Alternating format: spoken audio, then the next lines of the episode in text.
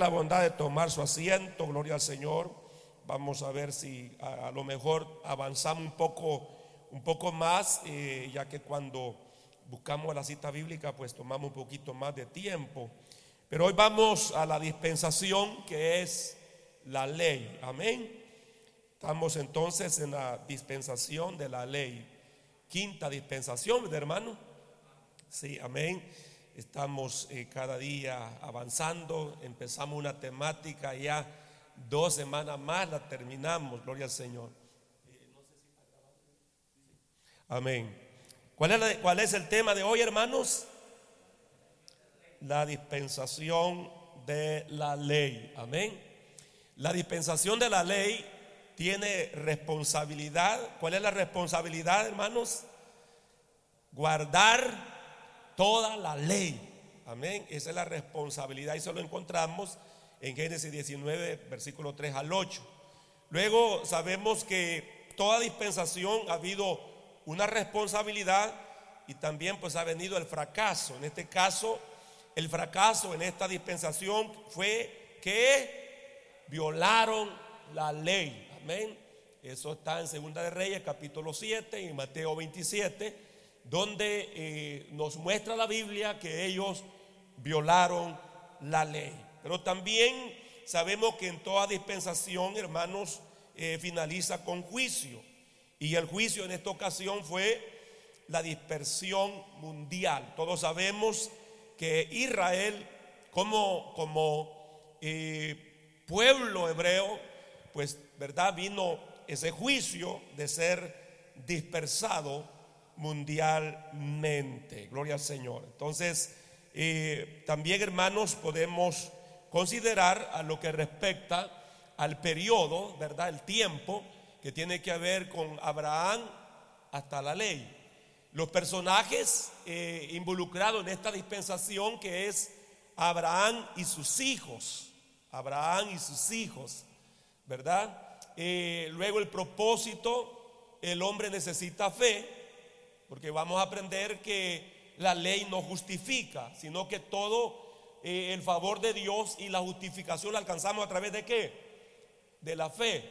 El pacto, eh, Padre de multitudes, responsabilidad del hombre, confiar en las promesas. el fracaso del hombre eh, tiene que ver con la incredulidad de Abraham y Sara, el juicio, ¿verdad? Como vemos a través de la ley, la provisión de Dios, Abraham a través de la ley, la revelación del plan de Dios a través de, la, de, a través de Abraham y la ley. Gloria al Señor. Entonces, con esto, hermano, de, la ley, eh, quiero más o menos dar un resumen, porque la ley, y esto es bien importante, si usted lo puede anotar, anótelo. La ley se divide en tres partes, o sea, la ley mosaica se divide en cuántas partes, hermano? En tres partes, tres partes. Entonces, yo sé que no voy a ahondar, quizás en un futuro, con toda la iglesia me gustaría entrar a, estas tres partes bien importantes de, la ley, de la ley mosaica. En primer lugar, hermanos, la primera división de esta ley es la ley moral. Amén. La ley moral. Es la primera división, la ley moral. Es decir, está hablando de, las leyes morales y, se refieren a la justicia y el juicio. Y a menudo se traduce como ordenanzas. Entonces, eh, cuando eh, eh, digamos en esto del antiguo pacto, en la ley mosaica, cuando se habla de ordenanza, está hablando entonces de qué? De este primer punto de la ley que es que la ley moral, exacto, la ley moral. Se basa esta ley moral, hermano, eh, en la naturaleza santa de Dios. O sea, lo que enfatiza eh, precisamente, hermanos, la ley moral, eh, en este caso, pues está sobre todo basada en que Dios es santo. Amén. ¿Cuánto creen que Dios es santo? Y como tal, entonces las ordenanzas de Dios son santas. O sea, ¿por qué la Biblia es santa? ¿Por qué? Porque Dios es santo. Entonces, eh, de manera que estas ordenanzas son justas, son inmutables Y su propósito en esto, en lo que respecta a la ley moral, que tiene un propósito, es promover el bienestar a los que la obedecen, ¿verdad? Entonces, ese es el objetivo, ese es el propósito eh, en esta primera parte de la ley, de la ley, de la ley mosaica, que es eh, la ley moral, que es promover el bienestar de quienes la obedecen. Amén.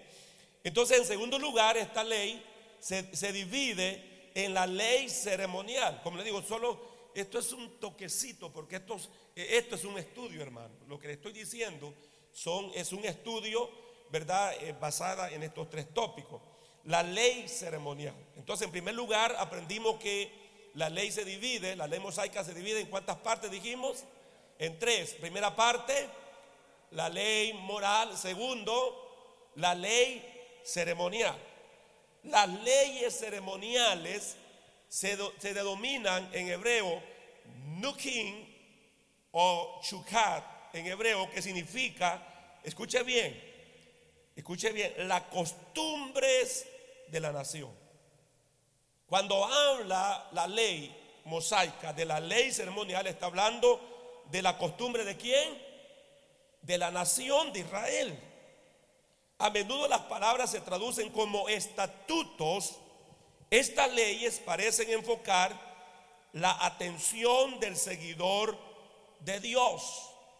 Entonces, por eso, hermano, es de que hay cosas que como iglesia no las podemos o no debemos de practicar a nosotros, porque son costumbres directamente para el pueblo de Israel, ¿verdad?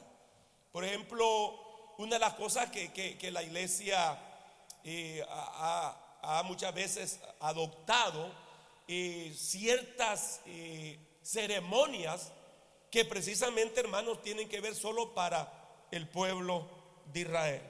Pero como le digo, esto es muy amplio y no tengo el tiempo para desarrollar estos tres puntos. Pero en tercer lugar, también la ley mosaica se divide en lo que es ley civil o ley judicial. Entonces, cuando se habla de lo que es la ley mosaica, se está hablando entonces de la ley moral, ley ceremonial y ley civil. Estas leyes se dieron específicamente para la cultura y el lugar de los israelitas y abarca todas las leyes morales, excepto los diez mandamientos. Eh, en lo que respecta, hermano, como le digo, a las costumbres eh, de la nación de Israel, eh, vaya, le voy a poner un ejemplo claro. Usted sabe que ver a un israelita cantando coritos y dentro de sus costumbres ellos danzando, aunque no estén hablando en lengua, pero uno no los ve desfasado porque esa es la, costumbre de ellos, ¿verdad?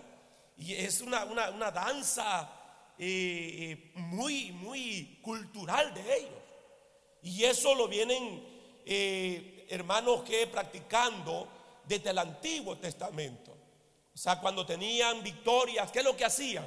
Agarraban los panderos, instrumentos de música y a celebrar la victoria a través de los cánticos y qué más, hermano.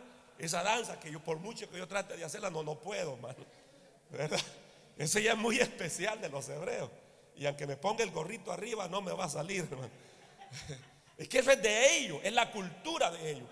Y como digo, lamentablemente muchas veces la iglesia evangélica ha adoptado ciertas ceremonias, ciertas fiestas que no tienen nada que ver con la iglesia. No tienen nada que ver, ¿verdad? Pero en una ocasión que podamos, hermano, a lo mejor, ¿verdad?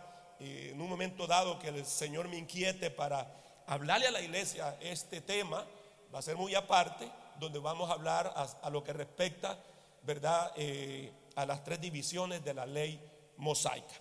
Pero volviendo, hermano, a lo que es eh, la, dispensación, que es la quinta dispensación, ¿amén?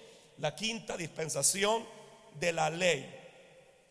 Claramente, hermanos, eh, esta dispensación comenzó cuando Dios le dio a Israel, escuche bien, las tablas de la ley en el monte Sinaí. Eso lo encontramos en Éxodo 19, 20. Y esta dispensación finaliza, ¿ok? Esta dispensación, mire hermano, esto es un, es un tiempo bastante. Esto finaliza en el monte Calvario, en el monte Gólgota y también, hermanos, haciendo un enlace con lo que es el día del Pentecostés. Amén.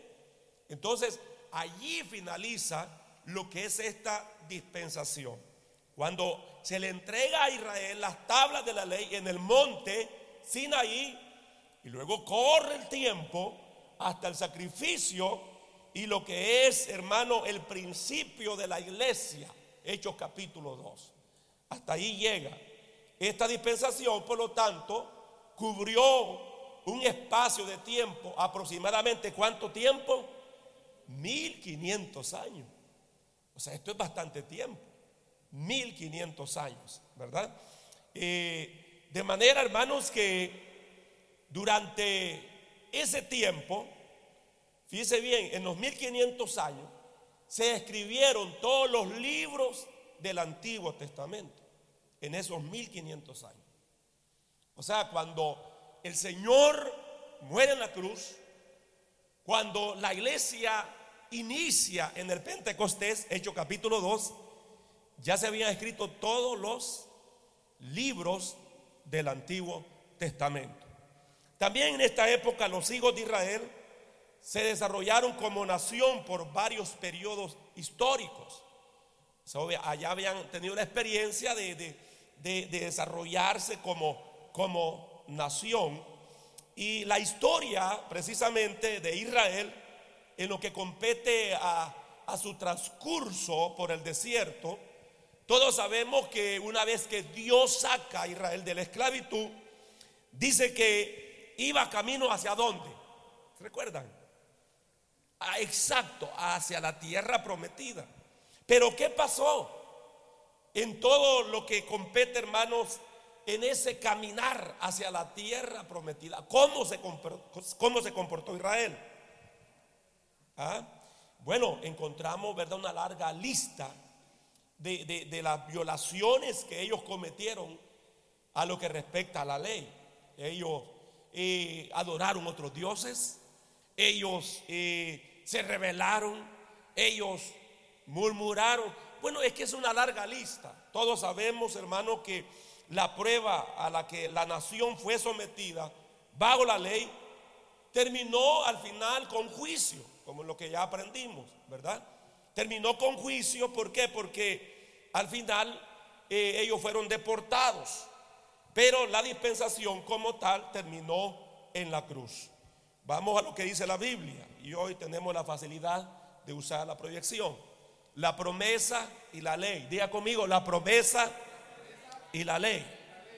Dice claramente, esto pues digo, el pacto, o sea, la ley de Moisés, ahí lo tengo yo en, eh, verdad encasillado para interpretación esa parte. Esto pues digo el pacto, porque eso es lo que está diciendo la ley de Moisés, previamente ratificado por Dios para con Cristo. La ley que vino 430 años después no la abroga para invalidar la promesa. Este texto, hermanos, está hablando eh, de dos cosas. Habla de la ley de Moisés. Habla de la dispensación de la ley. Pero también habla de un pacto. ¿De qué pacto está hablando ahí? ¿De qué pacto está hablando, hermanos? Habla de un pacto, gloria al Señor. Habla sobre todo lo que es el pacto con Abraham, ¿verdad? Que es un pacto porque recordemos que el pacto de Abraham, ¿cómo se le llama ese pacto? ¿El pacto de qué? De la, de la promesa, exacto. Y allá se menciona claramente, no lo abroga para invalidar la promesa, o sea, lo que fue el pacto con Abraham. Ahora bien, este pacto, hermanos, eh, abrámico, ¿verdad? Todavía está vigente. todavía está vigente, porque es un pacto de qué? ¿Tiene que ver con qué? Con, con promesa y tiene que ver con la fe, ¿verdad? Entonces, la ley fue dada por Dios por medio de un mediador. ¿Quién fue ese mediador? Eh, ¿por, quién, ¿Por quién fue dada la ley? Por Moisés.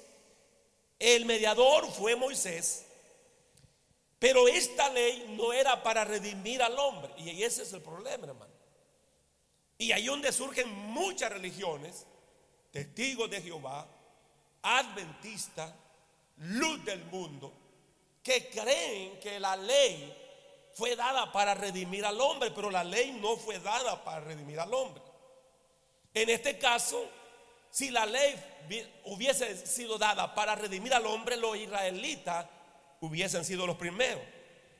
Si no, hermanos, que la ley eh, vino para hacerle conciencia al hombre, la ley vino o fue dada para que el hombre comprendiese que es pecador. Para eso fue dado. Para que el hombre entendiese, para que el ser humano entendiese que es pecador, que es impío ante Dios y que a la misma vez es incapaz de poder alcanzar la justicia y ser justificado el mismo.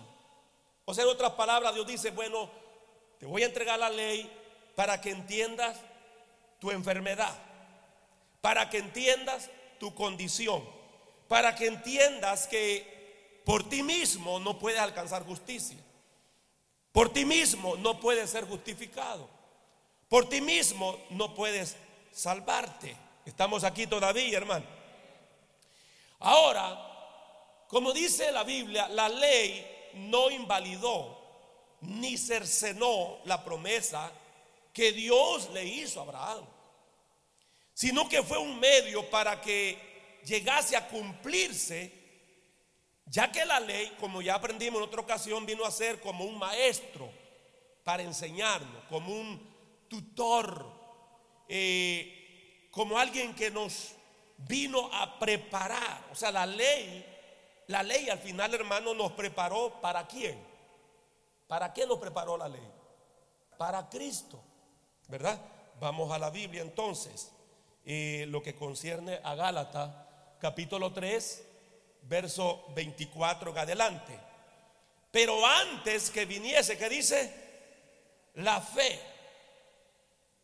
Pero antes, pensemos, pero antes que viniese la fe, estábamos confinados bajo la ley encerrados para aquella fe que iba a ser revelada. Todo esto suena como un misterio, pero si usted se ubica en discernimiento, sabe lo que ya el apóstol Pablo está anunciando. Pero antes que viniese la fe, estábamos confinados bajo la ley. O sea, antes que viniese Cristo, ¿cómo estábamos? confinados bajo la ley, encerrados para aquella fe que iba a ser revelada. De manera que la ley ha venido a ser nuestro ayo. ¿Qué significa eso? Tutora. La ley vino a ser tutora, vino a ser maestro, vino a ser guía. ¿Para qué? La ley vino para qué? Para llevarnos a Cristo, a fin de que fuésemos justificados por la fe. Pero venida la fe, dice que ya no estamos bajo ayo, ya no estamos bajo la tutería de la ley, ya no estamos bajo la guianza de la ley, pues todos sois hijos de Dios, ¿por qué? Por la fe en Cristo Jesús, el Hijo de Dios. Dele fuerte ese aplauso al Señor. Amén. Continuamos entonces. Diga conmigo, la fe, la fe que es en Cristo Jesús, es el cumplimiento total de la promesa. Dios le hizo una promesa a Abraham. Entonces, claro, le fue dando muchas promesas que se iban cumpliendo en el tiempo, pero en realidad, hermanos, la totalidad de el cumplimiento de esas promesas, ¿quién es, hermanos? Es Cristo Jesús, ¿verdad?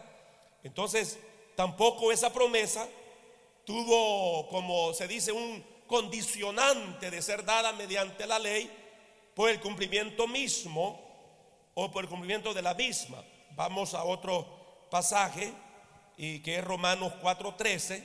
Romanos 4:13 dice porque no por la ley fue dada a Abraham, o sea, en otras palabras, la ley no fue dada en el tiempo de Abraham o a su descendencia la promesa de que sería heredero del mundo, sino por la justicia de la fe. Entonces, aquí habla de la fe en Cristo y lo que Cristo hizo en la cruz. Entonces, toda la promesa, como lo venimos estudiando, en totalidad, a lo que respecta de lo que Dios le prometió a Abraham, en su totalidad se cumplió a través de quién?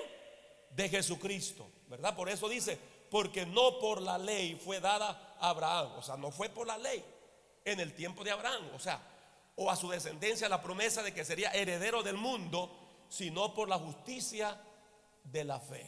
Entonces, todo eso, hermanos, eh, nos habla eh, que la ley, por tanto, cumplió su propósito, cumplió su cometido, independientemente de la promesa, porque la promesa en su máxima extensión, ¿quién es?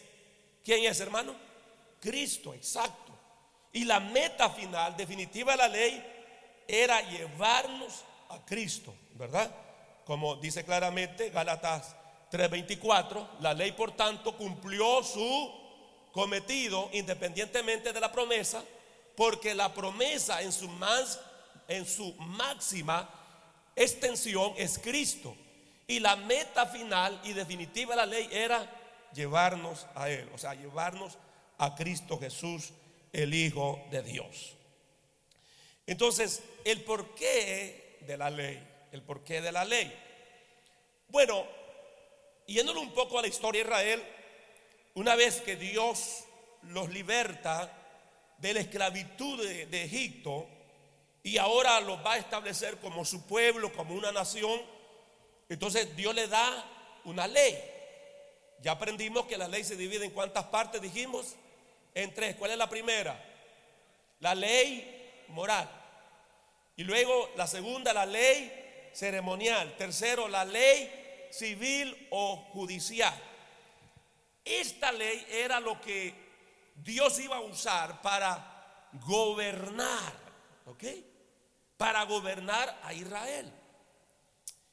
Para que se nos haga más fácil de entender, ¿qué es lo que gobierna los Estados Unidos?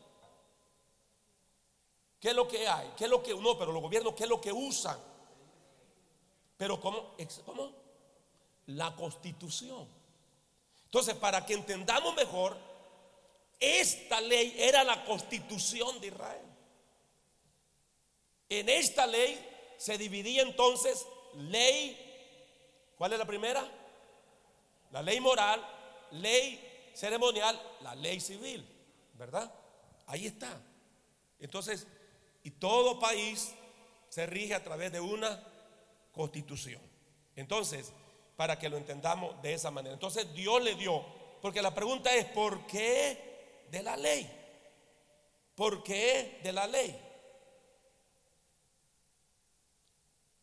Pero cuando ya vamos a una parte espiritual, hermanos, si alguien nos conoce, es Dios. El, Señor nos conoce, hermano. Yo sé que nuestros familiares nos conocen cuando andamos quizás con el colesterol bajo o alto. cuando andamos alegres, andamos tristes. Pero quien más nos conoce es el Señor. Amén, hermanos. Y Dios siempre ha sabido de que el ser humano es tremendo y tiene una facilidad y una inclinación a justificarse a sí mismo con facilidad. Usted sabe de que por lo general el ser humano es así.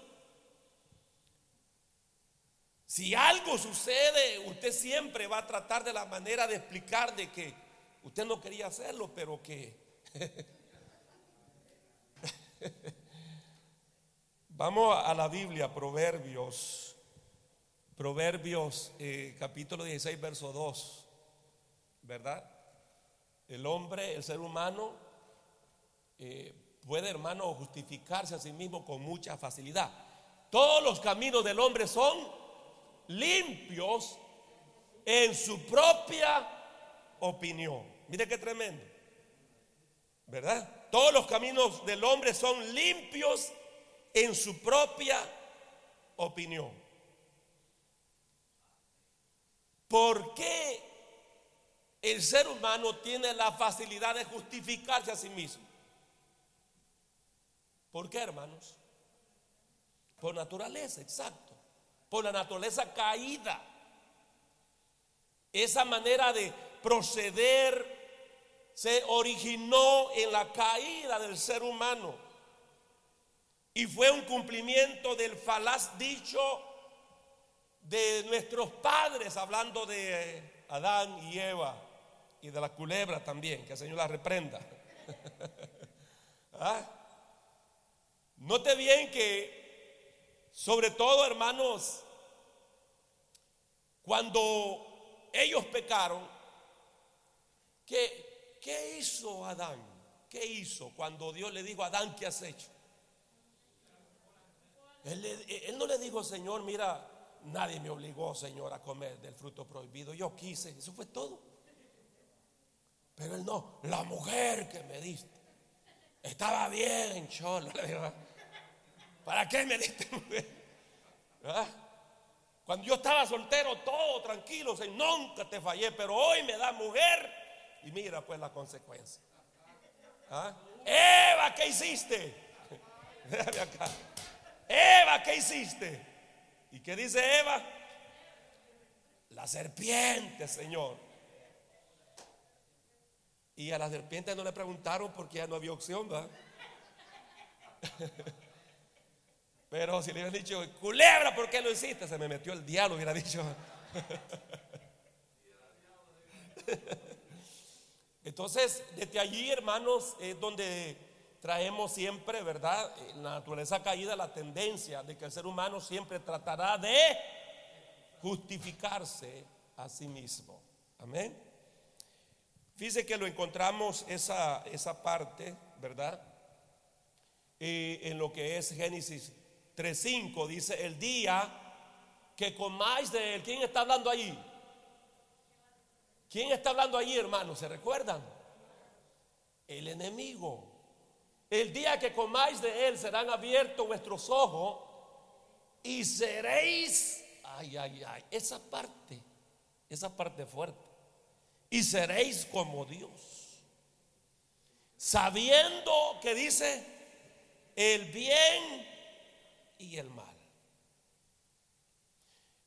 Entonces vemos cómo el enemigo pervierte al hombre donde lleva al hombre a que se constituya Dios de sí mismo. O sea, el diablo le está diciendo, ¿sabes qué? Tú no necesitas tener a un Dios, tú mismo vas a ser Dios. Si comes de este fruto. O sea, era una oferta bien tentadora, hermano. ¿Verdad? Y al decir que iba a saber el bien y el mal, en un sentido eso iba a significar como ser como Dios.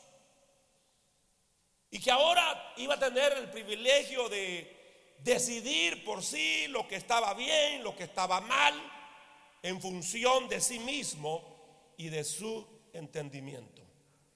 Entonces, hermano, no hay nada más peor en el ser humano que la autojustificación. Producto, y vamos a otra cita, producto de, ser eh, sabio según en su propia opinión. Proverbios 26, 26 12 dice, ¿has visto hombre sabio en su propia opinión? Más esperanza hay, porque es una pregunta, ¿has visto hombre sabio en su propia opinión? Más esperanza hay del necio que de él. Ese texto está fuerte, hermano. O sea, note bien lo que está diciendo ese texto. ¿Has visto hombre sabio en su propia opinión? Más esperanza hay del necio que de él. O sea, en otras palabras, lo que está diciendo el proverbista es que es más fácil que un necio reciba el favor de Dios que alguien que se crea sabio y se encierre en su propia justicia. ¿Verdad? Entonces, y por eso hermano que llegó el tiempo, el momento en la historia de la humanidad, cuando fue preciso eh, hacer saber al hombre directamente por Dios cuál era su verdadera condición. Dios dice, no, el hombre tiene que entender cuál es su verdadera eh, situación en la que está viviendo. Entonces, por eso encontramos en Romanos 5:13 que dice, pues antes de la ley había que pecado en el mundo, pero donde no hay ley, no se inculpa de pecado, ¿verdad? Entonces, la entrega de la ley, volviendo otra vez allá en el Sinaí, fue la manera por la cual Dios hizo entender al hombre su condición espiritual. O sea, si Dios nunca hubiera entregado la ley, nunca el hombre hubiera entendido que era un caído de la gracia, que una persona que estaba, hermanos, eh, alejada de Dios. Entonces, por eso Dios dice, bueno, tengo que revelarle, ¿verdad? Porque como dice acá, pues antes de la ley había pecado en el mundo, pero donde no hay ley, no se inculpa de pecado. Porque claro, el apóstol Pablo dice que es a través de la ley que sabemos lo que es fornicación, es a través de la ley sabemos lo que es robar, a través de la ley sabemos lo que es adulterio, a través de la ley sabemos todos los pecados. ¿Verdad que así es, hermano? Gloria al Señor. Entonces, eh, la ley, hermanos, fue eh, necesario para revelarle entonces al ser humano el estado de condenación en la que él se encuentra, ¿verdad? Entonces, diga conmigo, la ley pone a la luz el pecado, ¿verdad? Por eso fue que David, él comparó la ley, la palabra, a una luz. Lámpara es a mis pies tu palabra y lumbrera en mi camino. ¿Qué sucede cuando, hermano, en su casa hay cucaracha, por ejemplo? Cuando hay luz casi no se manifiestan, ¿verdad? Pero si está oscuro, eso parece, hermano, la 270, la 495, ¿verdad? Y usted usa una luz, una lámpara, y se asustan, ¿verdad? Ah, porque se sienten desnudos, se sienten descubiertas. Entonces, la ley es lo mismo, es como una luz que alumbra el pecado, ¿verdad? Y vamos a otra cita bíblica. Gloria al Señor. no sé si me pasé. no creo que estamos bien, ¿verdad? Y Romanos 7:12, si estamos bien. Romanos 7:12 dice la Biblia en esta porción. Dice, de manera que la ley a la verdad es que santa. ¿Cómo es la ley, hermano? ¿Por qué es santa? Porque Dios es santo y como Dios la dio, y todo lo que viene de Dios es santo. La iglesia es santa. ¿Por qué? Porque viene de Dios, es de Dios, ¿verdad? La Biblia es santa porque viene de Dios. Entonces, de manera que la ley a la verdad dice es santa. Y el mandamiento, ¿cómo es? Santo, justo y bueno. Luego, lo que es bueno vino a ser muerte para mí él pregunta, dice, luego lo que es bueno vino a ser muerte para mí, en ninguna manera, sino que el pecado, para mostrarse pecado, produjo en mí la muerte por medio de lo que es bueno. O sea, Pablo está diciendo, por medio de la ley sé lo que es bueno. Amén. A fin de que por el mandamiento el pecado llegase a ser sobremanera pecaminoso. Porque sabemos que la ley es espiritual. Mas yo soy carnal. Y este era un hombre hermano bien sometido a Dios. Mas sin embargo, cuando él se compara ante la ley de Dios, dice, yo soy carnal. Y si no saben, me vendieron en oferta al pecado. Vendido al pecado. Entonces, hermanos, eh, claramente eh, está hablando de lo mismo. Que no fue dada la ley buscando la justificación del hombre por intentar cumplirla, ¿verdad? Vamos llegando ya a esta parte bien interesante y continuamos con la proyección entonces de lo que dice Gálatas eh, capítulo 2, verso 16, ¿verdad? Sabiendo que el hombre no es, dice, justificado por las obras de la ley, sino por qué? Por la fe de Jesucristo. Nosotros también hemos creído en Jesucristo para ser justificados por la fe de Cristo y no por las obras de la ley. Por cuanto por las obras de la ley nadie será justificado.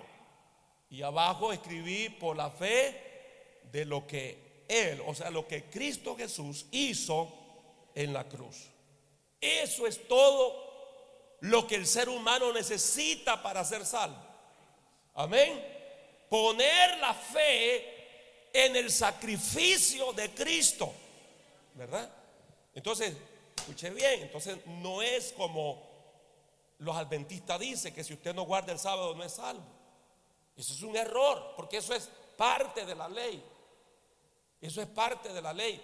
Y claramente dice de que el ser humano no se puede, nadie será justificado por las obras de la ley, por guardar el sábado, por dejar de comer camarones. Porque aquí enseñamos que no lo comamos, pero es por la salud, eh, por el colesterol, exacto, ¿verdad? Pero no tiene nada que ver con la salvación. Eso no tiene nada que ver, ¿verdad? Si usted quiere andar el colesterol ahí a 400, déle, ¿verdad? Entonces, pero la salvación, hermanos, la justificación se alcanza por la obra extraordinaria que Jesús hizo en la cruz del Calvario. Gloria al Señor. A su nombre. Entonces, eh, la ley, la ley lo que hace es, este, te acusa acusa, o sea, tiene un poder, la ley tiene un poder eh, acusatorio, ¿verdad? Y esa ley venía, hermanos, sobre todo en estos 1500 años, acusando y acusando, y alma que pecare, esa morirá. Y va la acusación y la acusación y la acusación, y viene Cristo. Y allí, hermanos, es donde esa acusación termina en la cruz. Aleluya. Ahí es donde ya termina esa dispensación de la ley, ese poder de acusación de la ley y empieza un tiempo que es el tiempo que nos ha tocado vivir a nosotros, tiempo de gracia. Aleluya. ¿Cuántos glorifican al Señor, hermano? Así que hasta la cruz, Dios le fue recordando siempre al hombre esa condición caída de todo el tiempo. Eso fue y es necesario para que el hombre, como dijimos antes, no pretenda justificarse ante el juez del universo. Amén. Por eso, hermano, la Biblia habla claramente, ¿verdad? Y como dice Juan, primera de Juan 2.1, hijitos míos, hijitos míos, hijitos míos, estas cosas os escribo para que no pequen. O sea, lo mejor es, dice Juan, no pequen. Lo mejor es guárdense en santidad, guárdense en pureza. Pero si alguno, ¿verdad? Hubiese pecado, ¿qué dice que tenemos? Y no es una licencia para pecar. Lo que está hablando que ya el poder acusatorio de la ley ha terminado. Y que hoy, si un creyente usted sabe que, que tuvo su fracaso, que puede ser levantado, hermano. Puede ser restaurado. ¿Cuánto alaban al Señor en esta hora? Aleluya. Por lo tanto, hermanos, eh, sobre todo la ley enfatiza la división que existe entre Dios y el hombre. Amén. Diga conmigo, la ley enfatiza la división que existe entre Dios y el hombre. Amén. Vamos a otra cita bíblica. Vamos a Éxodo 19, verso 9, donde dice entonces Jehová dijo a Moisés, he aquí yo vengo a ti en una nube espesa para que el pueblo oiga mientras yo hablo contigo y también para que te crean para siempre. Y Moisés refirió las palabras del pueblo a Jehová. Este verso dice que solo Moisés podía estar donde, hermanos, en la presencia de Dios. Y Éxodo 33 dice claramente que hablaba Jehová a Moisés cara a cara, como cualquiera que habla que está a su lado, como cualquiera que habla a su compañero. Pero para el pueblo Dios era inaccesible. En el tiempo de la ley Dios era como inaccesible. No había acceso, no había manera de, que todo el pueblo pudiese acercarse a Dios. Era inaccesible. Con Moisés es que Dios hablaba cara a cara. Entonces, pero ahí viene ¿verdad? Una de las razones por la cual la ley preparó al hombre para su encuentro definitivo con Cristo. Y para eso vamos a leer Gálatas capítulo 3, verso 23 eh, y 25. Pero antes que viniese la fe, estábamos como confinados bajo la ley, encerrados para aquella fe que iba a ser revelada de manera que la ley ha sido, una vez más, nuestro ayo, nuestro tutor, nuestra guía, nuestro preparador para llevarnos a quién? A Cristo, a fin de que fuésemos justificados por la fe, pero venida la fe, ya no estamos bajo ayo, ya no estamos bajo el tutor, ya no estamos bajo la ley, sino bajo la gracia. Por eso, hermano, eh, esto es bien importante, porque yo sé que eh, si uno no tiene un fundamento doctrinal, fácilmente tú puedes agarrar un estudio de un testigo de Jehová y te puede envolver todo y de repente puedes estar desviado doctrinalmente. Por eso es de que si tú agarras, por ejemplo, tú agarras un estudio de los que defienden la ley, como en el caso de los adventistas, y tú agarras un estudio y te va dando, hermanos, eh, eh, ¿verdad? Citas y pasajes donde tienes que guardar la ley. Fácilmente, los cristianos pueden ser desviados de la gracia y trasladados a dónde? A la ley. Pero como ya vemos acá, ya nosotros estamos justificados por la fe en Jesucristo, ¿verdad? Pero venida la fe, ya no estamos bajo ayo, bajo ese maestro, bajo ese tutor, bajo la ley. Así pues la ley fue nuestro, dice, ayo, es decir, nuestro cuidador y aleccionador hasta el momento en que el Salvador hizo su aparición en este mundo. Una vez que Cristo vino, Él vino para pagar, ¿qué hermano? Un precio. Amén. Precio un precio, precio de qué? De sangre en la cruz. Entonces, por eso claramente, ¿verdad? Volviendo otra vez al inicio.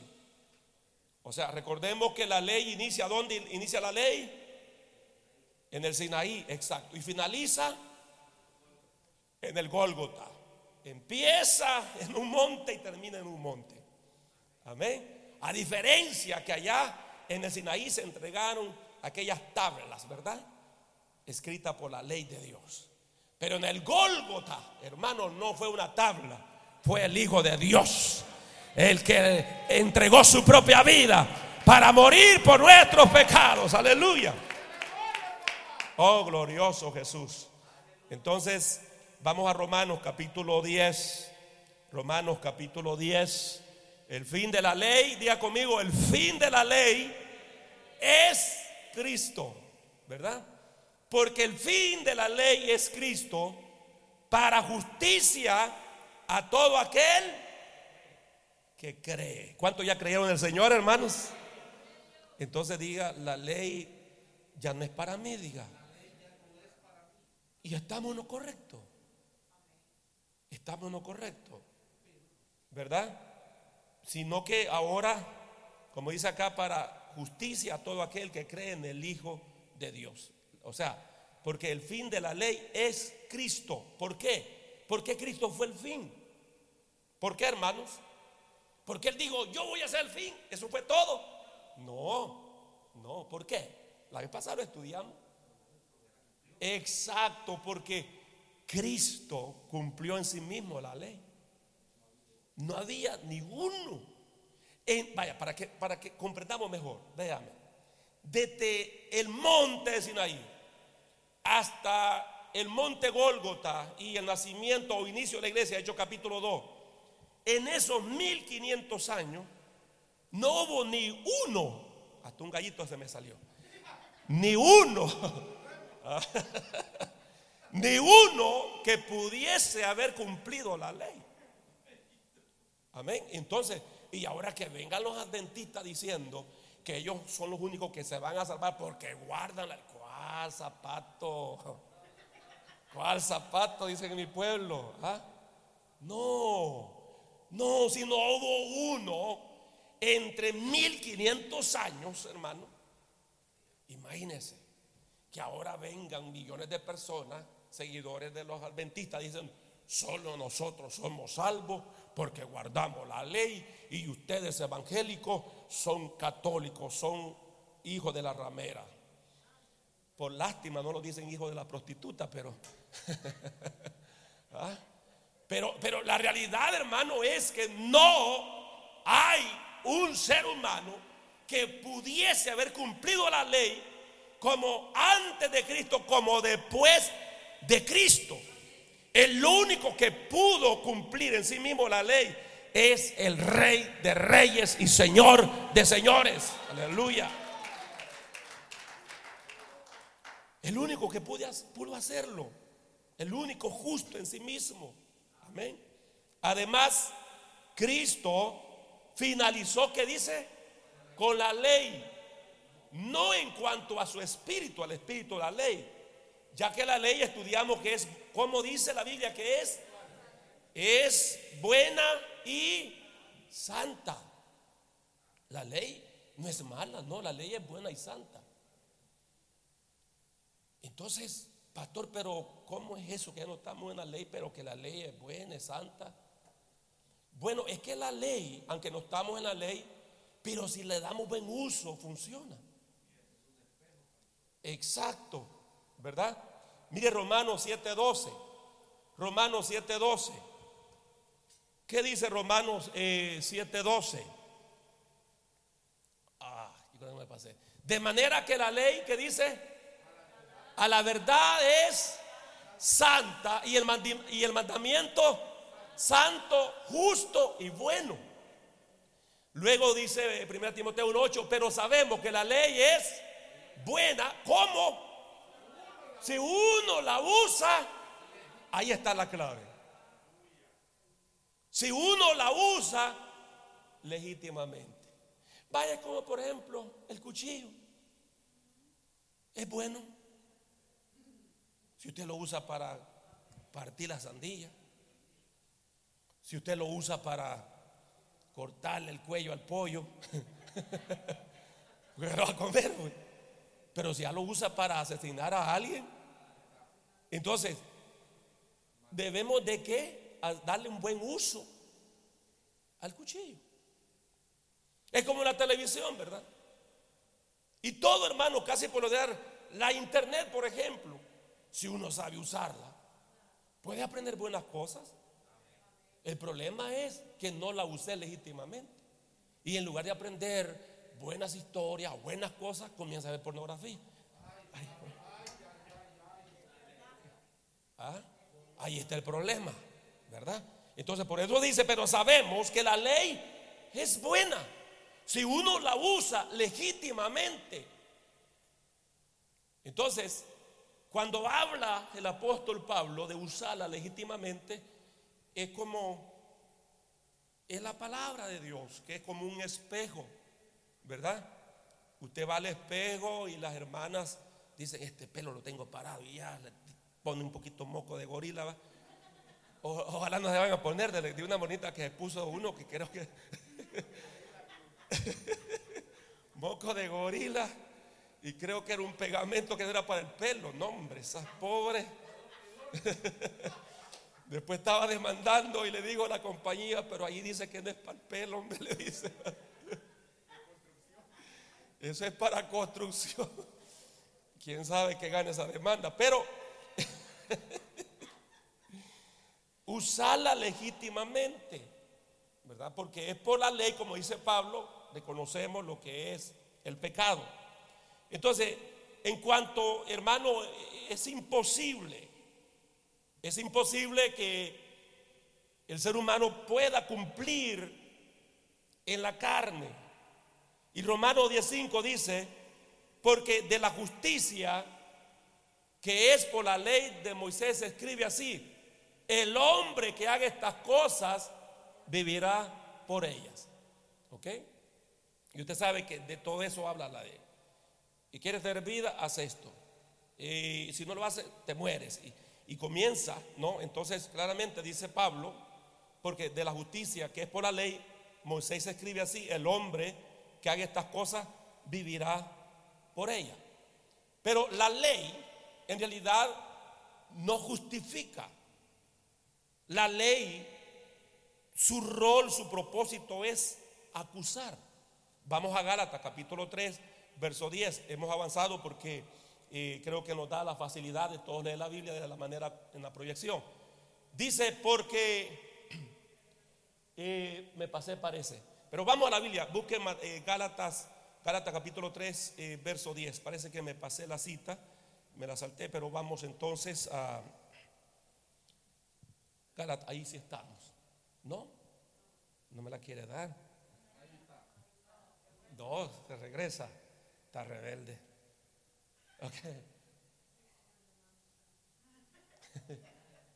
La ley no justifica, acusa. ¿Ok?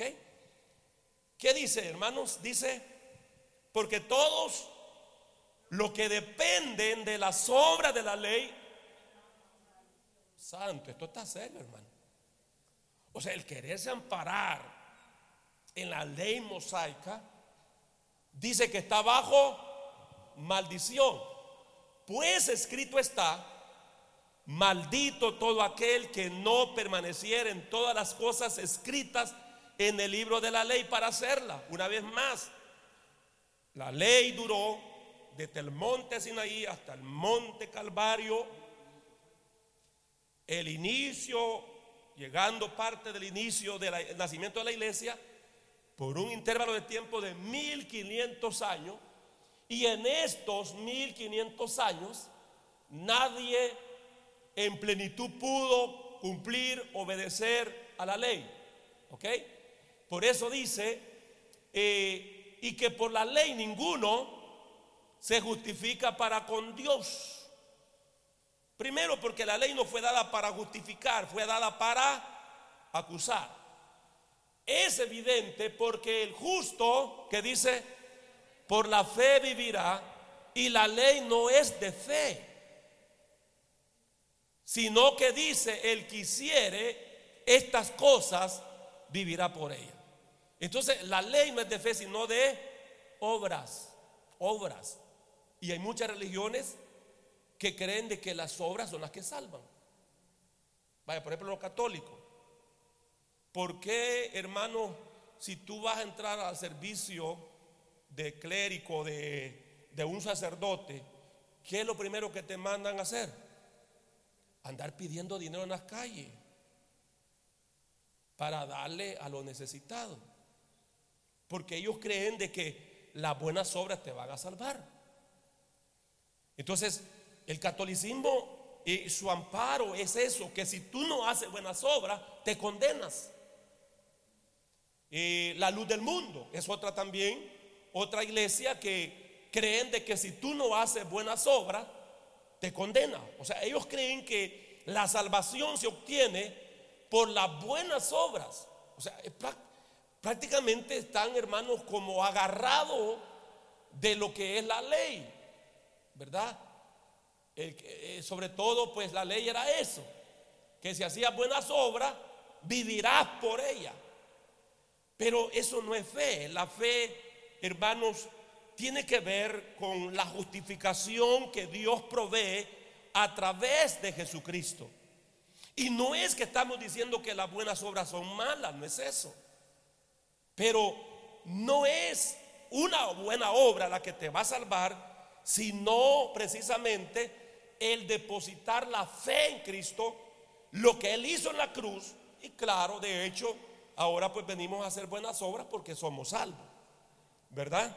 Porque hemos sido creados, hemos sido, eh, somos hechura de Dios, somos creados para buenas obras, pero no es, por ejemplo, cuando pedimos algo, como esto el Banco de Comida, estamos hermanos, colabore, y, y si no puede, no, no se preocupe. Y si alguien puede y no lo hace, ya por eso lo condenamos. No. No, yo, pero no, no, hermano, si usted no trae frijoles, va para los peroles más sirvientes allá del infierno. No, no. Porque en realidad la obra no depende, o perdón, la salvación no depende de la obra que nosotros hagamos, sino de la obra que Cristo hizo en la cruz. Ahora, de hecho, cuando somos salvos, pues somos dados a hacer buenas obras a su nombre. Gloria al Señor. Amén. Entonces, Diga conmigo, la ley nada tiene que ver con la fe, sino con el estricto cumplimiento de ella, la ley y a la cabalidad. Entonces, no hay, no hay hermanos, eh, ninguna conexión entre lo que es la ley y la fe. Pero recordemos que la ley no fue dada para justificar ni exonerar, sino para hacer saber al hombre su condición pecadora delante de Dios. Amén. Ahora vamos a Santiago capítulo Santiago capítulo 2. Santiago capítulo 2. Es que no sé, algunas veces se me va de un solo. Santiago capítulo 2 está de rebelde, ¿verdad? Vamos a ver si lo podemos lograr. Pero Santiago capítulo 2, verso 10. Parece que aquí me dio problema esto. Santiago capítulo 2, versículo 10, hermanos. Eh, dice, porque cualquiera,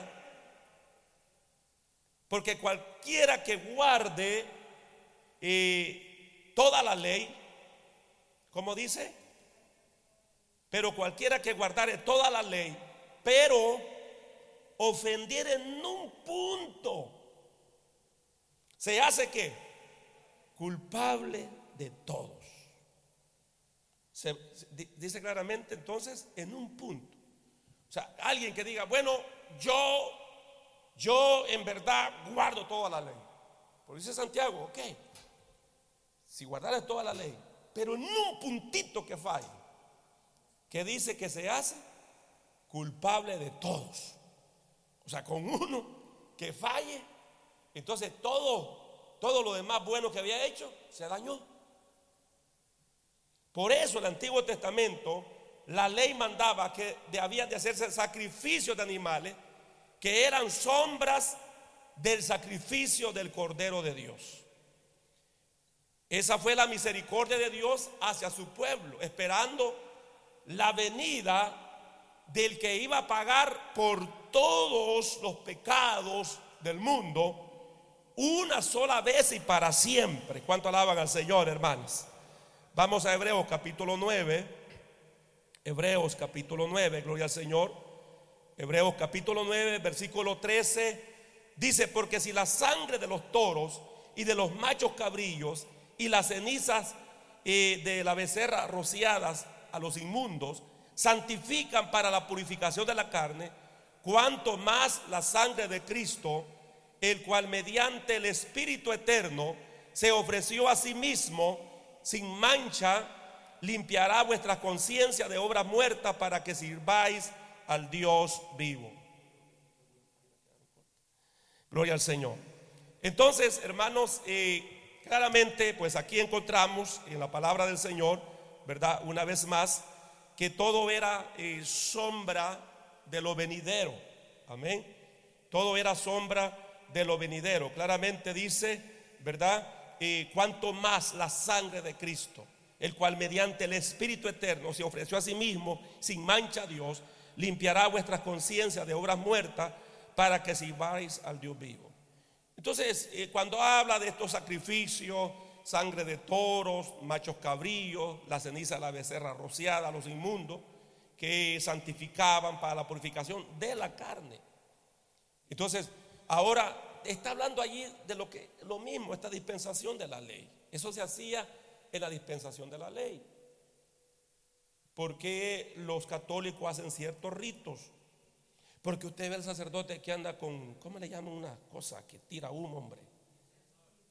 El incienso, ¿verdad? Y anda y tirando, hermano, como que anda matando zancudo. ¿Ah? Porque eso era parte de las ceremonias en el tiempo de la ley. La misa, la misa lo que significa un nuevo sacrificio. O sea, ellos en una misa están presentando un sacrificio. ¿Por qué usted ve que los sacerdotes andan con unas túnicas? Porque era la forma de vestir en el antiguo pacto, en el tiempo de la ley. Entonces ellos eh, se, acomodan, ¿verdad? A ciertas cosas de la ley. Claro, pues después le dieron otras interpretaciones pues más, más raras, más extrañas. Entonces, pero sobre todo hermanos, dice la Biblia, ¿verdad? Que hoy pues si eso ayudaba, aunque sea para la carne, porque no servía para el espíritu, pero dice cuanto más la sangre de Cristo, el cual mediante el Espíritu Eterno se ofreció a sí mismo sin mancha a Dios, limpiará, no habla del cuerpo, sino que conciencias, vuestras conciencias de obras muertas, para que sirváis al Dios vivo, aleluya. Oh, gloria al Señor. ¿Cuánto le sirven al Señor, hermano? Aleluya. Entonces, diga conmigo, el fin de la ley para nosotros es Cristo. Vamos a Romanos, por favor ayúdeme. Romanos capítulo 7, verso 4. Ya estamos finalizando. Romanos capítulo 7, versículo 4.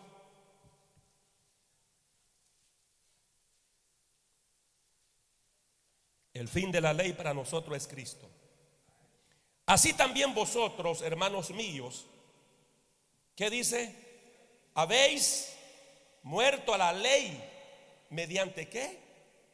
El cuerpo de Cristo. ¿Por qué habla del cuerpo de Cristo? Mediante el cuerpo de Cristo. Cuando habla del cuerpo de Cristo, ¿qué se le viene a la mente en su discernimiento? Sacrificio, su muerte. ¿Verdad? Habéis sido muertos, o sea, habéis muerto a la ley mediante el sacrificio que Cristo hizo en la cruz, para que seáis de otro, del que resucitó de los muertos, a fin de que llevemos fruto para Dios. Amén. Entonces, como Cristo cumplió en sí mismo, ¿qué cumplió? La ley. Entonces, al haber nosotros creído en Cristo, ¿qué recibimos? Hoy vamos a aprender algo diferente y nuevo. No, ¿qué recibimos también? Vaya, para que me entiendan mejor, cuando Cristo murió, nosotros también morimos con Él, dice Pablo. Cuando Cristo fue sepultado, también nosotros fuimos sepultados con Él. Cuando Cristo resucitó, dice que también nosotros fuimos resucitados con Él y se nos sentó en lugares celestiales con Cristo Jesús. Entonces, Cristo cumplió en sí mismo la ley. Nosotros, al haber creído en Cristo, recibimos también el cumplimiento de esa ley. Mire, una respuesta bien práctica para cualquiera de esos que se creen que guardan la ley. Y le pregunto, ¿usted guarda la ley? ¿Cuál ley? ¿La ley mosaica? Dígale, sí. No, pero no guarda, no, no es que ya mi jefe la cumplió. Y él ya me dio de regalo también. ¿Cuánta Señor? Sí, porque eso, eso es, está claro, hermano. O sea, recordemos que la victoria que Cristo logró en la cruz del Calvario se la transfirió a la iglesia. Por eso la Biblia dice que Él nos ha hecho más que vencedores. No dice ustedes son vencedores, porque cuando tú eres un vencedor es porque usted lucha, usted guerrea, pero aquí no tenemos victoria porque usted luchó, porque yo luché, porque usted guerrió, porque yo guerrié. No, no. Aquí somos más que vencedores por Cristo Jesús, el cual luchó, guerrió, el cual venció. Y esa victoria se la ha transferido a la iglesia. ¿Cuántos dicen amén en este lugar? Amén.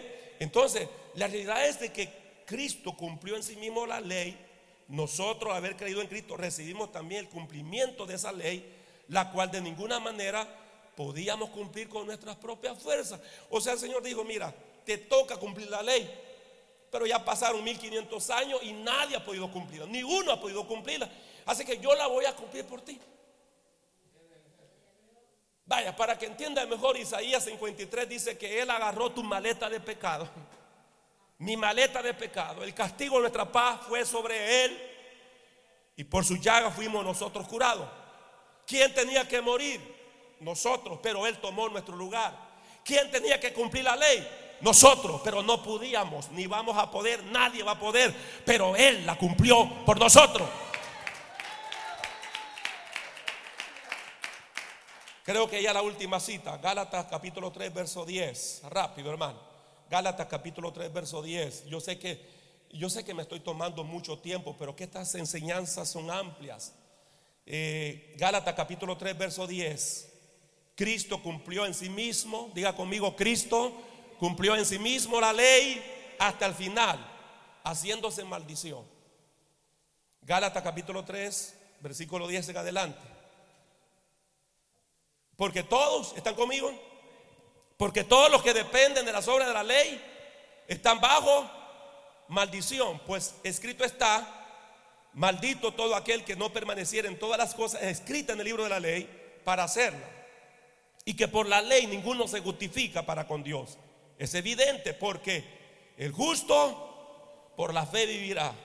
Y la ley no es de fe, sino que dice, el que hiciera estas cosas vivirá por ella. Cristo, que dice, nos, nos redimió de qué?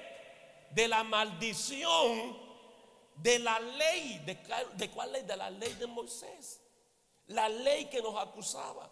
La ley que decía, está muerto en tu pecado. La ley que decía, estás condenado. Alma que pecare morirá. No hay escapatoria, no hay manera. Por eso, hermano, bueno, hay, una, hay una iglesia, apóstol y profeta, una que no usa música. Los, creo que son los conservadores, parece. Ahí no se vale reconcilio. Porque ellos se basan, y ese es el problema cuando no se estudia la Biblia. Porque ellos se basan alma que pecare, esa morirá. Caíste, caíste. Y, le siembran eso a la gente, hermano. Que aunque uno vaya con el mensaje de restauración, ¿cómo lo saca de ahí? No, dice, yo ya pequé y alma que pecar esa morirá y voy para el infierno y aquí ya me llevó el diablo y aquí no hay retroceso y aquí esta cosa es como, como el elefante, no tiene para atrás, ¿verdad? Le meten tanto eso. Yo sé que, yo sé que todo esto, hermano, un poquito cansado, el estar estudiando, un poquito cansado, pero esto es importante. Porque de repente usted se va a encontrar con personas que, que tal vez van a estar cerradas, pero usted a través de las palabras, eso fue la ley. Eso fue la ley. Ya nosotros no estamos bajo la ley. La ley fue entregada, amén, por medio de los profetas. Gloria al Señor. Pero la ley finalizó y entró la gracia. Aleluya. Cristo es la gracia. A su nombre. Cristo nos redimió. ¿Qué dice? ¿De qué? De la maldición de la ley. Hecho por nosotros maldición. Porque está escrito, maldito todo el que es colgado en un madero. O sea, Cristo, ¿qué se hizo? Maldición por quién? Por nosotros. Por llevar la maldición. ¿De qué maldición? De nuestro pecado. Y ese mismo sobre sí, pagando con su propia vida. Amén, hermanos. Él pagó con su propia vida en la cruz del Calvario toda la miseria del ser humano. La exigencia de la ley, ¿qué es? Justicia, justicia. Fue debidamente esa justicia, hermano, satisfecha ante el Padre. Amén. Cristo, Cristo fue el que pagó y el que trajo esa, esa satisfacción ante el Padre. Es decir, Padre, cierto, la humanidad merece condenación, merece infierno, merece la muerte, pero yo muero por ellos. Yo me entrego por ellos. Cristo es la ley y su cumplimiento, por tanto, es una realidad para siempre. Si tenemos a Cristo, lo tenemos todo. Si tenemos a Cristo, lo tenemos todo. Si tenemos a Cristo, lo tenemos todo. Por eso es que no los podemos cansar, amados, de predicar que solo Cristo salva. Por eso es como líder, no podemos bajar la guardia. Aquí sí les puedo decir, luchemos, hermano, luchemos. Luchemos, porque solo en Cristo hay salvación. Luchemos en llevar estas buenas nuevas, aleluya. Luchemos, esforcémonos para anunciar que Él es la puerta de entrada al cielo que era la puerta para la salvación, que era la puerta para la eternidad. Aleluya. Gloria al Señor. La puerta estaba cerrada para nosotros, pero Cristo abrió el camino. Antes, hermano, amén, nadie podía acercarse confiadamente al trono de la gracia, pero por la muerte de Cristo, hoy tú y yo tenemos acceso al trono de la gloria de Dios. Aleluya. Él se dio por nosotros a sí mismo. Vamos a estar de pie en esta hora y vamos a darle gracias al Señor. Aleluya. Oh, gracias, gracias Señor, gracias. Gracias Señor por haberte apiadado de nosotros. Gracias Señor porque estuviste dispuesto a morir en la cruz en mi lugar. Oh, aleluya. Gracias Señor porque por la ley estaríamos condenados. Por la ley estamos acusados Señor. Aleluya. Por la ley Señor solo merecemos muerte, estar destituidos de tu gloria. Pero gracias porque moriste por mí en la cruz del Calvario.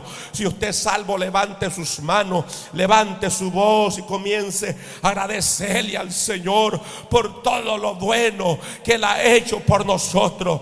Gracias, Señor amado. Gracias, gracias. Gracias porque lo entregaste todo en la cruz. Gracias porque diste tu vida en la cruz. Nos compraste a precio de sangre. Señor, es cierto, la sangre de los machos cabrillos, de los toros, Señor amado. Oh Dios eterno, Señor amado, podía ayudar en la parte humana, Señor, pero de una parte espiritual. Pero tu sangre ha sido eficaz, Señor. Tu sangre sigue viva para perdonar pecado, para lavar, Padre, eh, al más vil pecador, Señor. Por eso te agradecemos, por eso te damos gloria, te damos alabanza, te damos adoración, Señor. Aleluya, aleluya. Oh, tú eres nuestra plenitud, Señor. Si te tenemos a ti, lo tenemos todo, Señor amado. Lo tenemos todo, Señor. Oh, aleluya. Maravilloso Rey.